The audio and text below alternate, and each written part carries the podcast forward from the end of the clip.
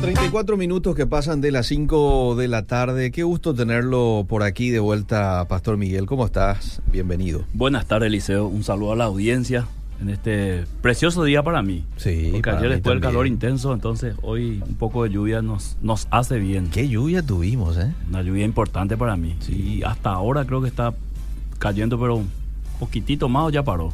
Sí, tenemos todavía lloviznas por Sí. acá, por Sajonia, sí, sí. Sí, sí. Bueno, y al parecer va a continuar, según lo que la Dirección de Meteorología anuncia, esto va para hasta el viernes aproximadamente, O sea que hoy a las 6 de la mañana, Eliseo, me levanté Eh, y miré por mi ventana, he visto lleno de ropa la este colgado en el fondo de mi casa. ah, Y cuando salí ya estaba cayendo las primeras gotas ahí en Ipacaraí. eh, Pero pude meter todas las ropas. ¿verdad? Pensé nomás en aquellas personas que no pudieron meter y... eh, bueno, pero menos mal que se apuró y metió las ropas, o si no, mira que ni el Lili le hubiera tirado la oreja, supongo. Metí mi ropa y la ropa de ella también, porque si, si meto mi ropa nomás, entonces después Está tenemos bien. problemas.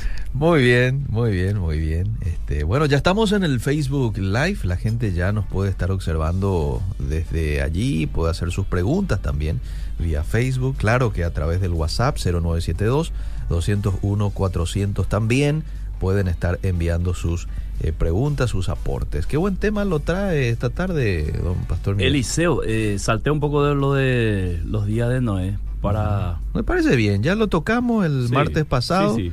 No lo terminamos, pero Dij- dijimos lo más importante. Sí, y en algún momento lo vamos a reprisar. Por supuesto, por supuesto, porque la audiencia se merece Eliseo. Ujú. Y a medida que avanzamos, ese va a ser nuestro tema Sí, recurrente. así mismo. Querido Liceo, este escuché en estos en estos días Sí, a mucha gente decir, por ejemplo, este el Señor me dijo tal cosa, Eh. ¿verdad? Y lo cuenta de una forma tan natural que a mí me sorprende, ¿verdad? sí. Y yo sé realmente que es así. No, no estoy diciendo que la persona miente, exagera. Mm, Entonces, quiero tocar hoy con la audiencia el tema de si Dios está hablando, mm, eh, ¿cómo es que está hablando? mm, ¿verdad? mm. Porque una, una, algo seguro tenemos que es la revelación de la palabra de Dios, que es la Biblia, Sí, la revelación de Dios. Pero tenemos que entender que en el Antiguo Testamento nadie podía ver a Dios. mm, Moisés lo quiso ver, entonces él le dijo que solamente podía ver su espalda. Mm. Lo escondió en una, en una peña y le dejó ver su espalda. Ahora, interesantemente, en el Nuevo Testamento, él se revela a sí mismo a través de Jesucristo, come, habita, mm. o sea, lo podían tocar, podían este, comer con él.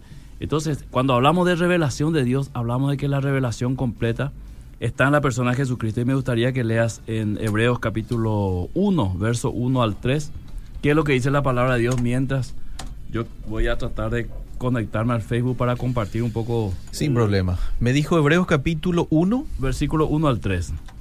Bueno, dice lo siguiente. Dios, habiendo hablado muchas veces y de muchas maneras en otro tiempo a los padres por los profetas, en estos postreros días nos ha hablado por el Hijo, a quien constituyó heredero de todo y por quien asimismo hizo el universo, el cual, siendo el resplandor de su gloria y la imagen misma de su sustancia, y quien sustenta todas las cosas con la palabra de su poder, habiendo efectuado la purificación de nuestros pecados por medio de sí mismo, se sentó a la diestra de la majestad en las alturas. Sí. La primera parte, Eliseo, si puedes leer otra, solamente el primer versículo. Dios, habiendo hablado muchas veces y de muchas maneras en otro tiempo a los padres por los profetas, en estos postreros días nos ha hablado por el Hijo, a quien constituyó heredero de todo. Exactamente. Quiere decir que Jesucristo es la revelación completa de Dios, la revelación eh, final de Dios. Y también hay que entender que en la Biblia se cierra el canon, ya no hay lugar para nuevas revelaciones. Entonces surge la pregunta, querido Eliseo, este, ¿es todo lo que Dios habló? Sí. Ya no hay nada más que Dios pueda decir. Ah, Ya Dios está en silencio.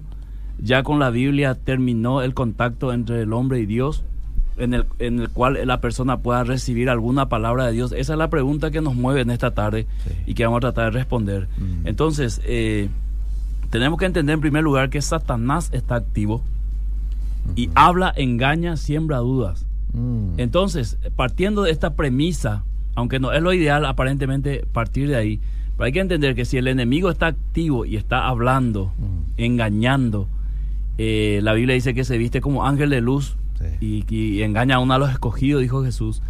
Entonces, eh, es improbable que Dios se mantenga en silencio. Ante esta situación. Sí. Ahora, lo que está en discusión es que muchas personas o muchos, muchos cristianos dicen ya Dios en este tiempo ya no habla Mm. porque ya habló todo en su palabra.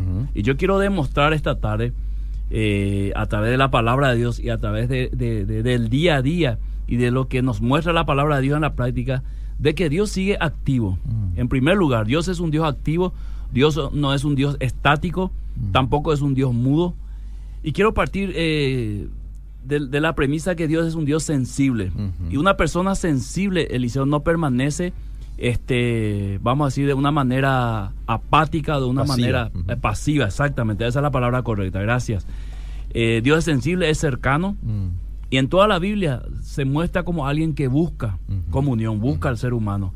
Entonces, Dios conoce nuestras necesidades antes que nosotros le pidamos, dice la palabra de Dios. Entonces, si Él conoce nuestras necesidades y ve nuestras necesidades, de alguna manera Él quiere conectarse con nosotros eh, usando esas necesidades. Mm. Entonces, son elementos que nos están diciendo de que Dios habla y está respondiendo. Entonces, eh, si la Biblia es la suficiente revelación de Dios Mm. y con eso Dios ya dijo todo al ser humano, tenemos que hablar, hablar entonces de la, de la revelación práctica. Mm. ¿Qué es la revelación práctica? Es esa forma en que Dios trata con cada hijo en particular de una manera. Algunas veces, algunos han testificado que en sueño Mm.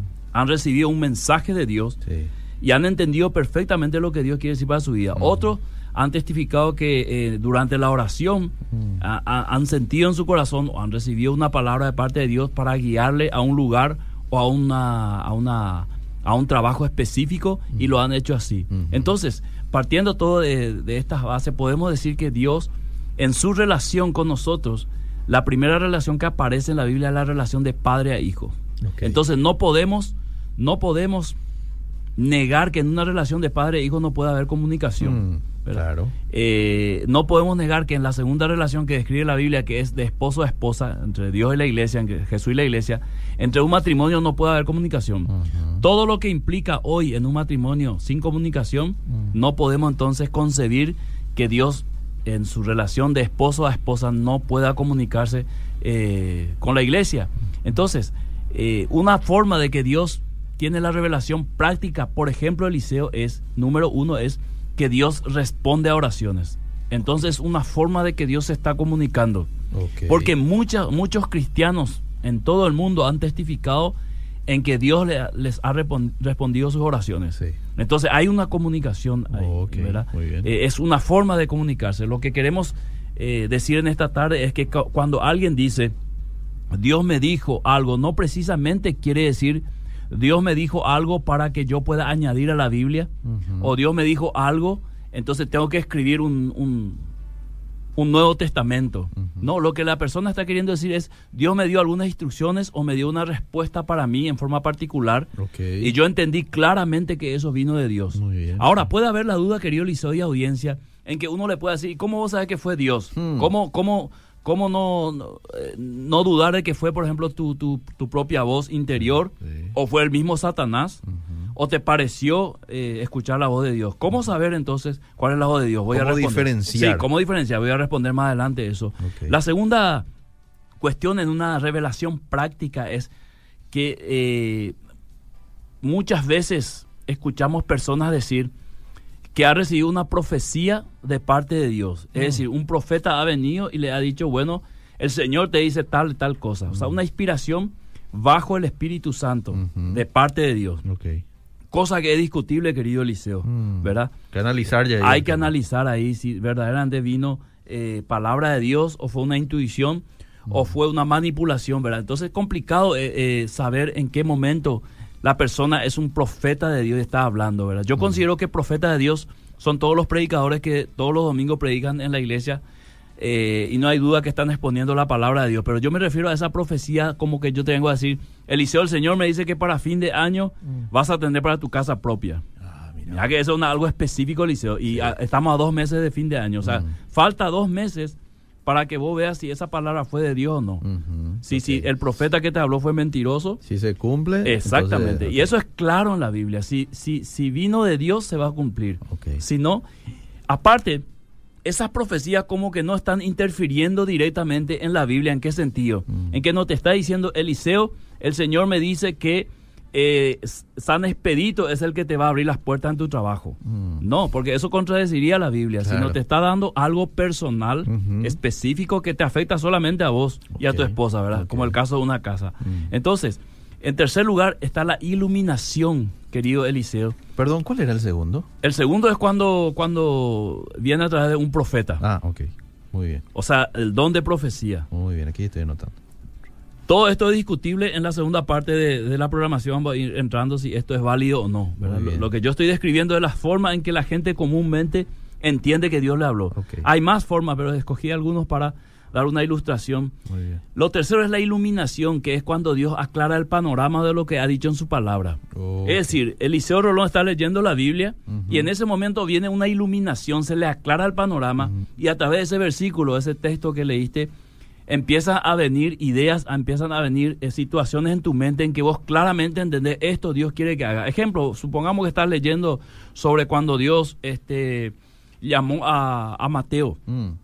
Y Mateo dejó todo y le siguió. Entonces ahí vos recibís una iluminación del Espíritu Santo mm. en que hay cosas que vos tenés que dejar también y seguir realmente a Jesús. Okay, eh, algo así, ¿verdad? Eh, entonces, claramente vos podés venir y decir, el Señor me habló, o yo te pregunto, Eliseo, ¿por qué dejaste tu trabajo? Mm. Y vos me decís, el Señor me habló esta mm. mañana y yo entendí claramente, fui y renuncié. Ahora voy a trabajar en la iglesia a tiempo completo. Entonces, son es difícil en ese momento decirte, no, Dios no te puede decir eso. Mm. Porque hay miles de situaciones, y yo soy uno de ellos, donde Dios, entendimos que Dios nos habló y nos dijo que nos ocupemos eh, enteramente en, en, predicar la palabra, enseñar la palabra. Entonces, eh, para cada situación particular, una persona puede decir, Dios me habló, y la otra persona puede creer o no, poner en discusión o no, que es lo que vamos a ver más adelante. La cuarta forma de hablar de Dios es la advertencia donde Dios puede usar personas, circunstancias para una situación específica,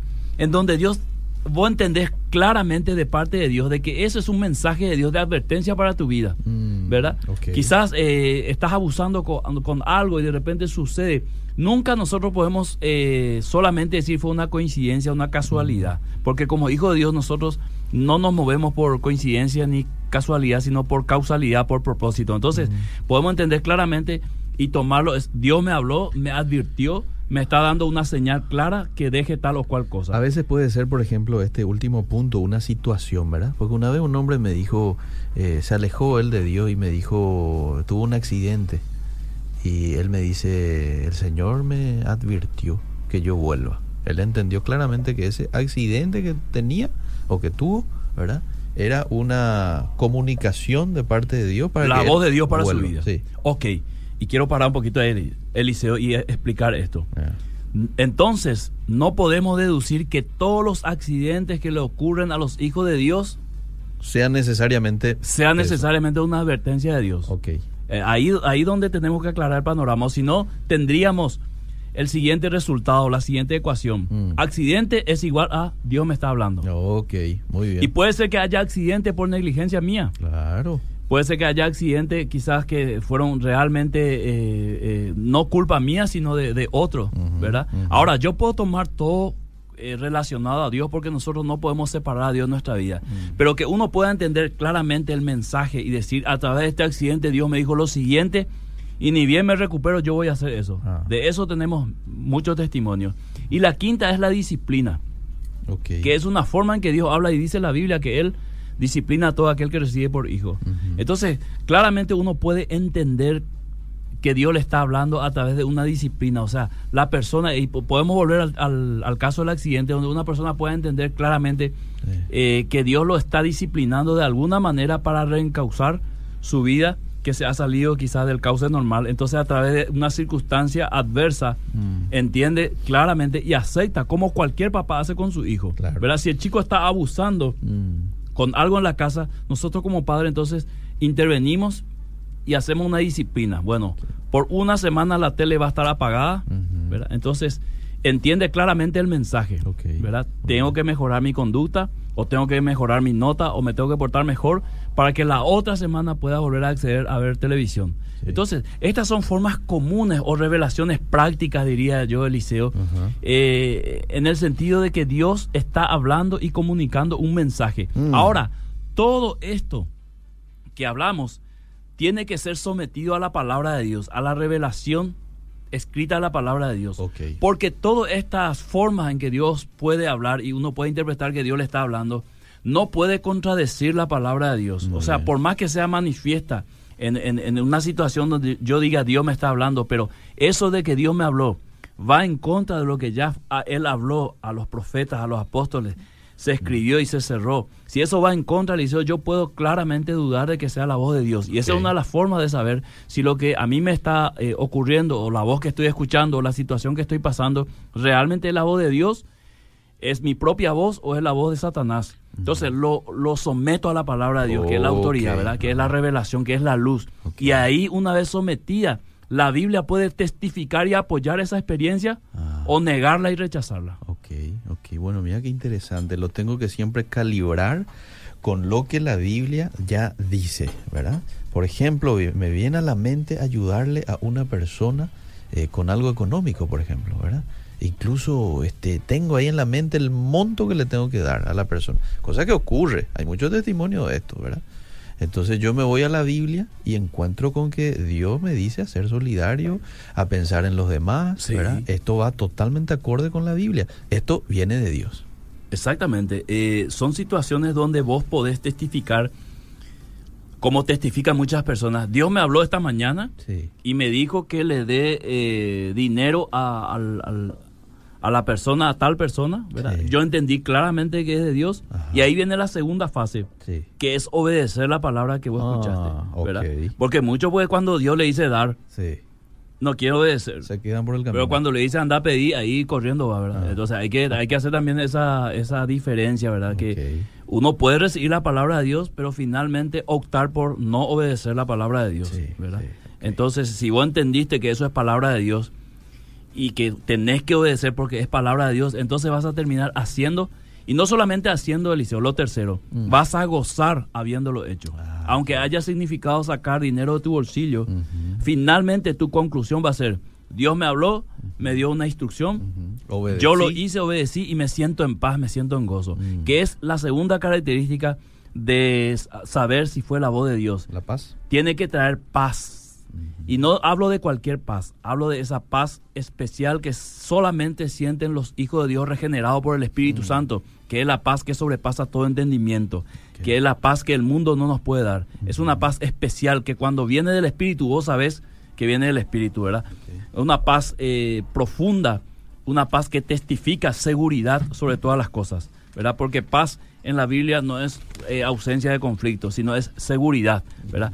Es bienestar, el shalom, de, Dios. Entonces, cuando vos ya finalmente recibiste la palabra, mm. eh, obedeciste la palabra, entonces sentís una paz profunda, una satisfacción, Eliseo, de haber obedecido y no sentís ninguna culpa, no te sentís mal. Y, al contrario, eh, lo que hace mucha gente, lo querés testificar después. O sea, Dios me habló, obedecí, hice y esta experiencia me trajo a mi vida un gozo que estoy dispuesto o lo volvería a hacer. Si Dios me dice, lo volvería a hacer con gozo. Sí, que ya estamos hablando ahí de un fruto. Bueno, no sé si leo ya algunos mensajes. ¿Cómo no? ¿Cómo no? Porque hay muchos mensajes que ya han llegado. Dice, necesariamente debe ser un Dios activo, pues prometió cosas que trasciende el tiempo, dice este oyente. Voy a las... Le voy a leer varios y después usted contesta el que le parece. Buenas tardes, Pastor Miguel, don Eliseo. ¿Y qué hay de los profetas? Yo cuando llegué a una iglesia siendo aún del, del mundo, o no haber creído todavía en Dios, recibí revelaciones de un pastor profeta y todo lo que me dijo solo Dios podía saber. Un abrazo para ambos. Un gran pastor, el pastor Miguel, dice. Eh, bueno, están estas experiencias también, Pastor Miguel, que alguien viene y te dice algo que es imposible que esa persona sepa, por ejemplo, ¿verdad? Ocurre, este, ocurre. ¿Qué usted opina al respecto? Bueno, para, para, para dar mi opinión, primero tengo que explicar a la audiencia de que hay dos corrientes eh, dentro del cristianismo, Sí. uno llamado cesacionismo y el otro continuismo. El cesacionismo es, es la corriente eh, que ya no cree que haya profetas y que, que- que- o profecías. Eh, que, y que una persona pueda hablar directamente, eh, o sea, Dios revelarle a una persona directamente para que pueda transmitir ese, ese mensaje, así como dice el oyente, ¿verdad? Sin embargo, los continuistas, entre los cuales yo me incluyo, creemos eso, pero tampoco el creer no implica aceptar todo lo que viene. ¿Por qué yo creo eh, y me considero continuista, Liceo? Porque la soberanía de Dios, Mm. o sea, si vos me decís, Pastor Miguel, eh, Mm. eh, Dios es capaz de hacer eso, mi respuesta categórica va a ser sí. Claro, no lo vayas Lo a hace, lo hace, Sí. ¿verdad?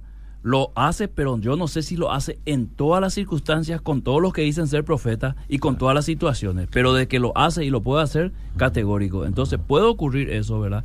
Porque la persona está testificando de que de que nada de la, la situación que el pastor le estaba mencionando eh, tenían conocimiento de otra gente, ¿verdad? Entonces uno no puede dudar de que sea Dios. Y si eso produjo en él un cambio, produjo una, un arrepentimiento, o- un creer en Dios, ¿verdad? Eh, no hay duda de que, de que haya sido este voz de Dios, ¿verdad? Ahora, al, al primer mensaje, si, si, si Dios necesariamente tiene que ser activo, no es que Dios necesariamente tiene que ser activo, Él es activo. ¿Y, y, y, y cuál es el argumento? El Espíritu Santo. El Espíritu Santo nos fue dado para estar activamente en el creyente. ¿verdad? O sea, el Espíritu Santo se mueve continuamente, Mm. como se movió en el principio sobre la faz de las aguas, ahora se mueve sobre en el creyente, ¿verdad? Continuamente el Espíritu Santo está 100% y 24 horas al día este, activo en el, en el Hijo de Dios. Ok. Está excelente el programa. Quiero hacer una pregunta al pastor. ¿Usted cree en la predestinación? Nuestro, no es nuestro tema. Quizás en algún otro momento lo toquemos. ¿verdad? ¿Cómo no? ¿Cómo no? Saben, Eh, una noche orando junto con mi esposo y orando en lenguas, cuya lengua en mi subconsciente no entiendo, pero donde veía primeramente eh, un lugar todo oscuro, pero en medio una llama de fuego y luego el águila y me llevó a la palabra de Dios en Isaías 40, 31 y fue una linda experiencia, testifica esta oyente. Buenas, eh, yo una vez soñé que mi hijo debía entrar en un colegio cristiano evangélico y lo hice, ni sabía de dónde sacaría para la cuota, pero estaba segura en mi corazón que Dios pondría todo. También cuando por A o B motivos no doy mi diezmo completo, no siento paz y tengo y cuando doy siento tanta alegría y tranquilidad. En la Biblia dice, hoy en día Dios puede hablar de muchas maneras, aún no podemos limitarle a Dios. A veces depende de los problemas y circunstancias presentes. En la Biblia no va a estar mi problema presente así exactamente. Dice. Ese es un buen punto, Eliseo, que yo tenía eh, acá en, en- en la otra, en el otro cuadro, de que hay situaciones y circunstancias diarias Sí. Que, que la Biblia no responde directamente, sí indirectamente. Entonces, ¿qué hace Dios en su sabiduría? Utiliza al Espíritu Santo como nos muestra varios pasajes, cómo Él se movía Sí. en, en cada situación para dar una seguridad, una advertencia. ¿verdad? Entonces Dios sigue usando de la misma manera, eh, el Espíritu Santo está activo. En, en un ejemplo, Eliseo, eh, cuando hay peligro, el Espíritu Santo se mueve en tu interior y vos sentís como que las cosas no están en su lugar. Cierto. Sentí una aflicción, sentí una, un quebrantamiento, algo. ¿Y qué, qué hace lo primero? Clama a Dios, Sí. ¿verdad? Te vas a en, en oración porque algo sentís en tu espíritu, en tu interior que no Sí. está en, en su lugar. Bueno, esa es una forma en que Dios está hablando. Es una forma en que Dios te está inquietando. ¿verdad? Y finalmente, ¿cuál es el resultado? La oración. Mm. Y en la oración Dios te puede responder a través de- de- de lo que ocurra eh, después. Vos podés claramente eh, entonces concluir de esta manera. Sentí un quebrantamiento, Sí. me puse a orar, Mm. ¿verdad? Eh, y bueno, me fui por la ruta, se me soltó el freno y gracias a Dios no venía ningún vehículo, ¿verdad? Y me fui a parar en un pasto, no, no me pasó nada. O sea, vos, vos claramente vas a concluir eh, eh, así. Que esa era la voluntad. Claro, porque, porque el, el hecho de que el quebrantamiento te llevó a la oración, Mm. ¿verdad? La oración pues es fundamental, por eso Pablo dice, oren, oren en todo tiempo, Sí. sin cesar. Entonces, eh, si, eso te lleva a la oración, te está llevando a algo que la Biblia dice que tenemos que hacer. ¿verdad? Estando o no estando en quebrantamiento, ¿verdad? Entonces, por eso es muy importante entender cuándo Dios está, está hablando y cómo está hablando. ¿verdad? Porque muchas veces tampoco tampoco es así que yo agarro la Biblia, Dios hablame y hago, hago, este, ojeo la Biblia y, donde abra y exactamente y Ah. Dios me habló, ¿verdad? Ah. Porque no es tan, tampoco así que se usa la Biblia, ¿verdad? La Biblia se tiene que entender como la revelación de Dios para el destino del hombre, para la situación del hombre, para lo que es Dios, para la obra de Cristo. Ahí está la palabra de Dios, pero hay veces que vos en la Biblia no encontrás para tu situación Sí, cierto, específica. cierto. Entonces, ¿qué haces? Y acudís a la voz de Dios en la dirección del Espíritu Santo Mm. en base a los principios bíblicos y finalmente encontrar la solución. ¿verdad? Por ejemplo, la Biblia dice perdonar, Mm, pero no te dice cómo vos sabes que ya perdonaste. mm, Fue una pregunta que me hicieron esta semana. ¿Cómo yo sé que, que ya perdoné? Y bueno, la- la- la- el sentimiento que el Espíritu Santo te, lle- te lleva a- al convencimiento de que ya no tenés deseo de venganza, que es muy importante. ¿verdad? De que no estás maldiciendo, Mm, ¿verdad? Y que aún estarías dispuesto a hacer el bien a esa persona. Ahora, el dolor no desapareció todavía, Ah. ni va a desaparecer enseguida. Ujú. Entonces muchos relacionan el dolor con falta de perdón. Mm. Yo puedo perdonar y sentir dolor todavía.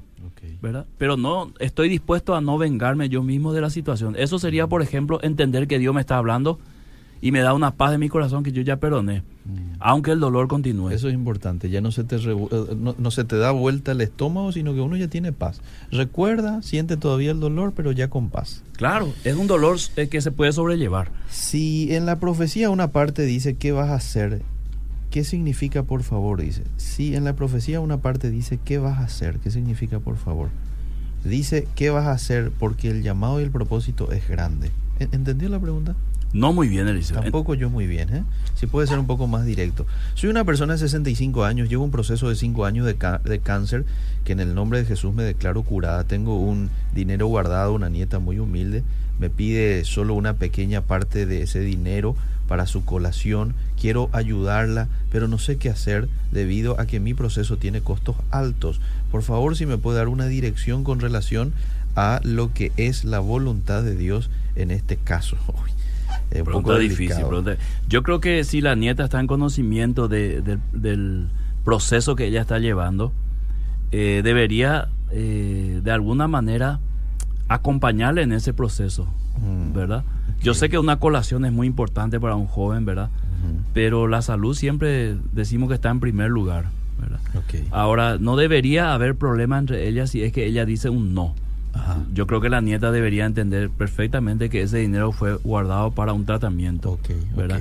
Y en todo caso, si ella decide darle una parte, tampoco debería sentirse después culpable, eh, porque lo ha hecho con, con libertad, porque es su dinero, ¿verdad? Entonces ahí es difícil dar un, un consejo, ¿verdad? Bueno, este último mensaje lo leo y luego este, usted sigue desarrollando. ¿Cómo yo sé que Dios me habla? Pregunta este oyente. Y también, eh, ¿cómo sabemos la voluntad de Dios eh, en aquellas cosas cotidianas de la vida que este, uno específicamente no lo encuentra en la Biblia? Como por ejemplo, dónde comprar el terreno, qué auto comprar, etcétera.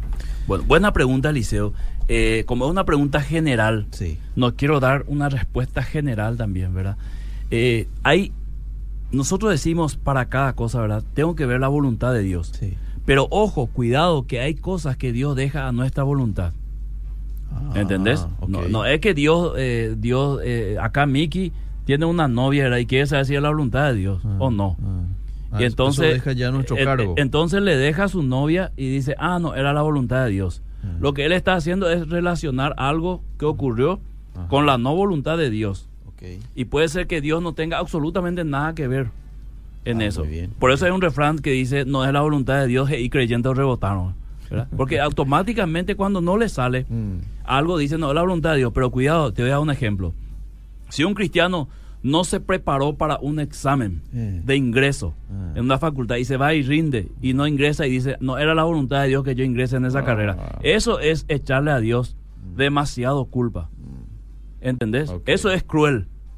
Porque si el tipo se preparaba, iba y rendía y entraba, iba a decir seguramente Dios permitió que yo entre, ¿verdad? Entonces hay cosas que Dios deja directamente a, a- a nuestro criterio, a nuestra voluntad, y hay otras cosas donde Él interviene. Ahora la pregunta de la oyente dice, este, ¿cómo saber en cuál terreno? Mm. Para eso hay principios generales a seguir. Ejemplo, si el terreno eh, eh, que yo quiero en el lugar donde está, Mm. Eh, y comparo con otro terreno y hay una diferencia abismal en el precio, Mm. y si yo tengo capacidad para pagar solamente el terreno que está más alejado del lugar, entonces es evidente que no se necesita mucha sabiduría para eso. Entonces, ¿cómo voy a comprar un terreno en Villamorra Mm. que cuesta 5 millones mensual y no me voy a comprar allá por San Antonio que está a 500 mil? Si esa es mi capacidad. Entonces Dios tampoco me va a someter en, en- en una agonía donde yo solo voy a sufrir.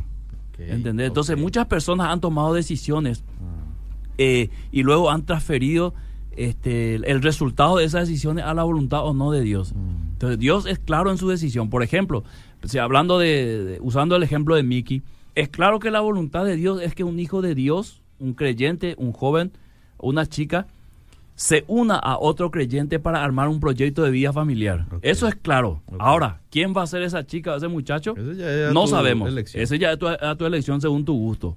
¿verdad? Pero también es claro que eh, la voluntad de Dios es que sea un hijo de Dios y yo mi búsqueda tendría que ser entonces entre los hijos de Dios. A eso, No, no que la voluntad de Dios yo lo voy a convertir por el camino como muchos piensan, bien, ¿verdad? Porque nadie tiene ese poder para convertirle a, eh, a otros. Ni nosotros nos convertimos bien, ¿cómo lo vamos a convertir a otros? Entonces, eh, respondiendo un poco a, a, a la oyente que escribió, todo debe ser puesto bajo la palabra de Dios revelada en la Biblia, Eliseo. Por eso tenemos la Biblia revelada para que cualquier duda, cualquier situación, nosotros podamos ir a la Biblia y encontrar los principios generales. Y ahí yo puse un ejemplo claro en cuanto al noviazgo de un creyente joven, por ejemplo. Mm. En la Biblia está la solución. ¿verdad? El principio ya tengo.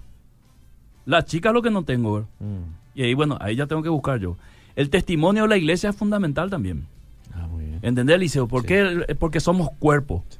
y tenemos diferentes dones y los dones fueron dados para la edificación del cuerpo. Entonces, el pedir consejo a otros hermanos en cuanto a una situación, también Dios puede responder a través de eso, ¿verdad? A la sabiduría, porque en la multitud de consejeros está la victoria, dice. Sí.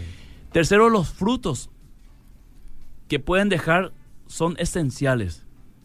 ¿Por qué? Porque un buen árbol no puede dar malos frutos, dice la palabra de Dios. Entonces, ese es un principio bíblico. Entonces, una situación X que haya pasado, donde uno entendió que fue la voluntad de Dios, que Dios le habló, finalmente tiene que dejar un fruto agradable, un, un- un fruto de bendición. Ok. Si no, no puede un buen árbol dar malos frutos, dice la palabra de Dios. ¿verdad?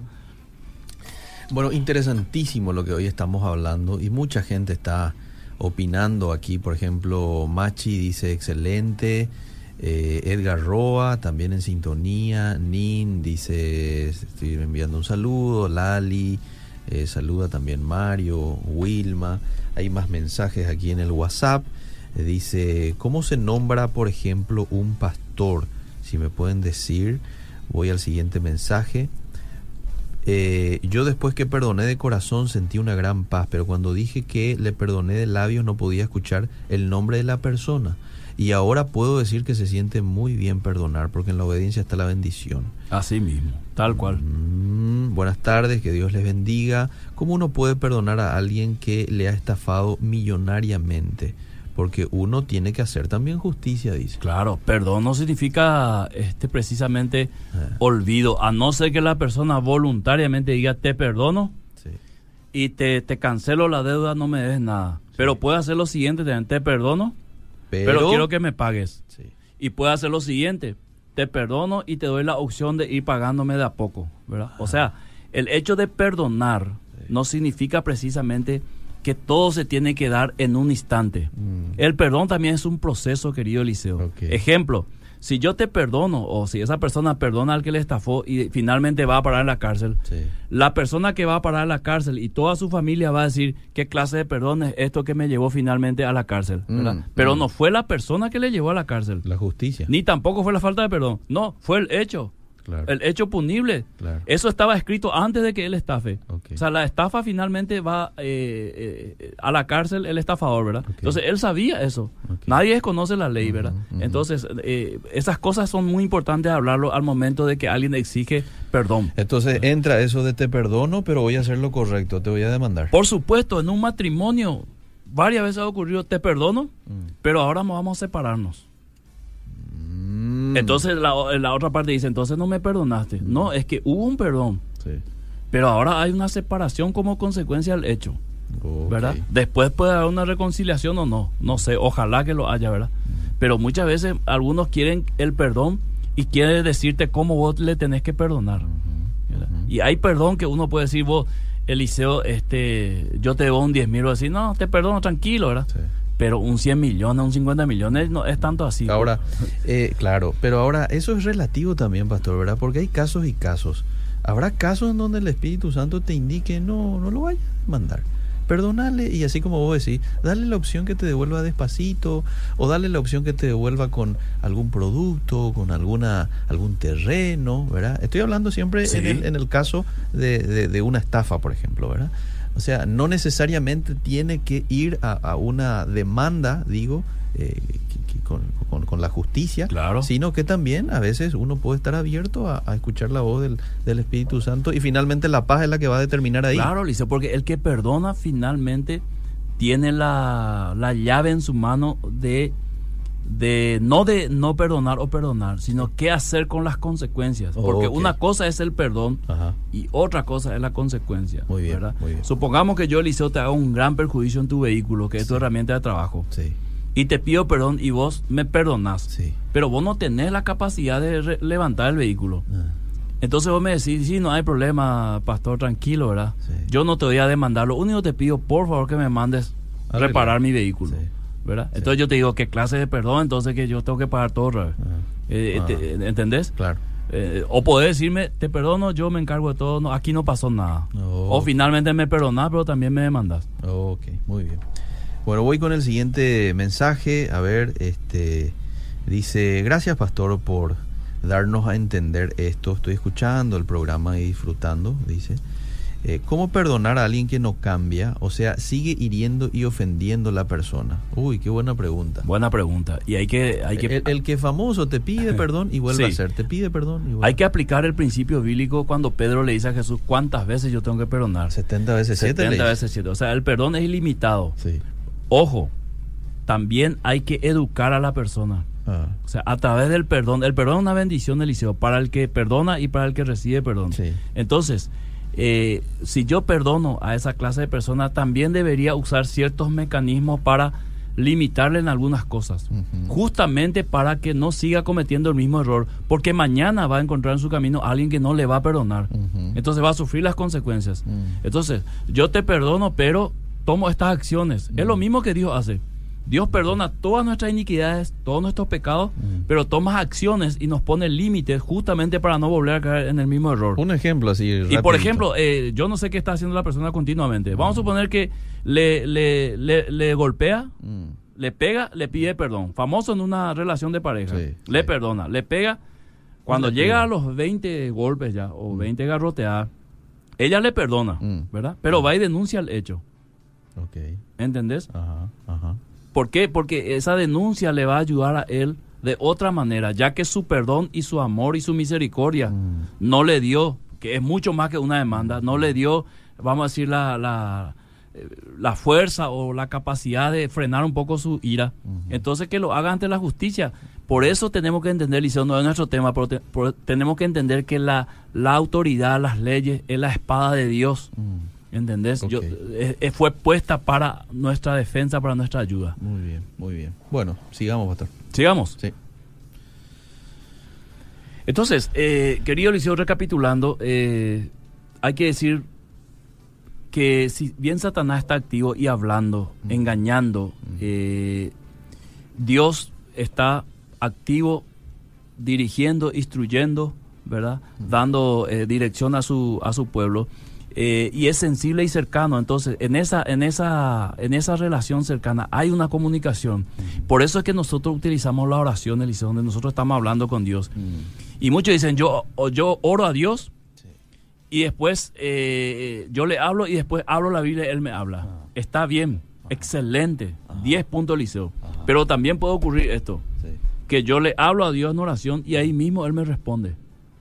Ah, ¿Entendés? En la mente, en el corazón. Claro, en, un, en, un, en, una, en una inspiración, en un sentimiento, ¿verdad? Me responde, voy a la Biblia y compruebo que lo que sentí o lo que Dios me dijo en mi oración es cierto. Te lo ratifica la Claro, eso es muy importante y mucha gente piensa así. Ahora, no solamente eh, da gusto que Dios te hable, Mm. sino hay veces que Dios da instrucciones precisas a lo cual nosotros tenemos que ser obedientes, Mm. ¿verdad? En hacer aquello que Dios nos está hablando. Entonces, ¿qué pasa, Liceo, para redondear y finalizar? Sí. Hay mucho de esto que este, ocurre en las iglesias, en, en- cualquier otro lugar, donde una persona te dice, el Señor me dice, Eliseo, tal cosa, Mm. ¿verdad? ¿Cuál debería ser tu primera reacción? A lo que esta persona te Claro, dice. claro. Y dejar de confirmar o, o ir a confirmar en la Biblia si eso este, tiene relación. Exactamente, Sí. pero primero deberías tomar eso. Claro, tomo ¿verdad? y me Tomar. voy a calibrar Es algo bueno que Dios... con la Biblia. eh, pues yo considero, si alguien me dice, pastor, el Señor me dijo estas cosas, yo, yo lo tomo de muy buena manera, Eliseo, Sí. porque a mí me parece espectacular que Dios le haya hablado a otro de mí, Sí, ¿verdad? Sí. Eso para mí es espectacular. Sí. Y una vez que me dice, hago el proceso que vos decís, ¿verdad? Ajá. Y lo llevo a mi vida y muchas veces ha ocurrido que tal cual, exactamente como la persona me dijo, ocurrió. Mm, ¿verdad? Eh, y tuve una, una experiencia esta, esta semana, el, el- el ministrando el fin de semana con los hermanos de Luca y del, de la iglesia evangélica de Luque, Ajá. en donde una hermana me toma después de salir del, del mensaje de mi brazo y me dice que ella va a interceder por mí a Dios. mm. Y era algo que yo estaba pidiendo a Dios, intercesores. Ah, mira un poco. Mira, un boliceo, era la Ajá. primera vez que yo le veo a esa señora, Ajá. ¿verdad? Si la habré visto no me acuerdo, pero ahí, la primera vez que hablamos, Ajá. y ella me dice que ella sintió de parte de Dios, se levantó, vino, me agarró el brazo, Ajá. una señora ya anciana, y me dijo, yo sentí la necesidad de Dios, me dijo que yo interceda por vos, Wow. ¿verdad? Entonces, mira cómo la conexión, Eliseo, sí, ¿verdad? sí. De ahí que eh, entonces la inspiración para la programación de Ahí hoy. Dios te decía, este, acá te contesté, Pastor Miguel. Y sabes que dice Eliseo, ni bien terminó el culto, Sí, me cambié y me fui a trotar ahí en la cancha. sí. Y le dije a Dios, necesitaba yo escuchar esa palabra. Mm. Yo sé que Dios tenía y yo- Dios me respondió. Mm, Pero el escucharlo audiblemente y de una, de una señora ya anciana. sí. Y más adelante, eso fue el sábado, el domingo uno de los líderes me dice, hay un grupo de señoras que son intercesoras tremendas en la iglesia. Y me, enco- me- me empezó a mencionar y una de ellas era la persona que me estaba hablando. Wow. Así que gloria a Dios por eso. A seguir escuchando la voz de Dios y obedeciendo. Pastor Miguel Gil, llegamos al final. Yo te agradezco por tocar este Qué lástima. tema. No sé si nos concluimos, creo, ¿verdad? Está, está la conclusión ahí ¿Sí? con el testimonio. Bueno, está. Ha sido un placer compartir contigo hoy. Igualmente, Liceo. Seguimos. Hasta el próximo martes.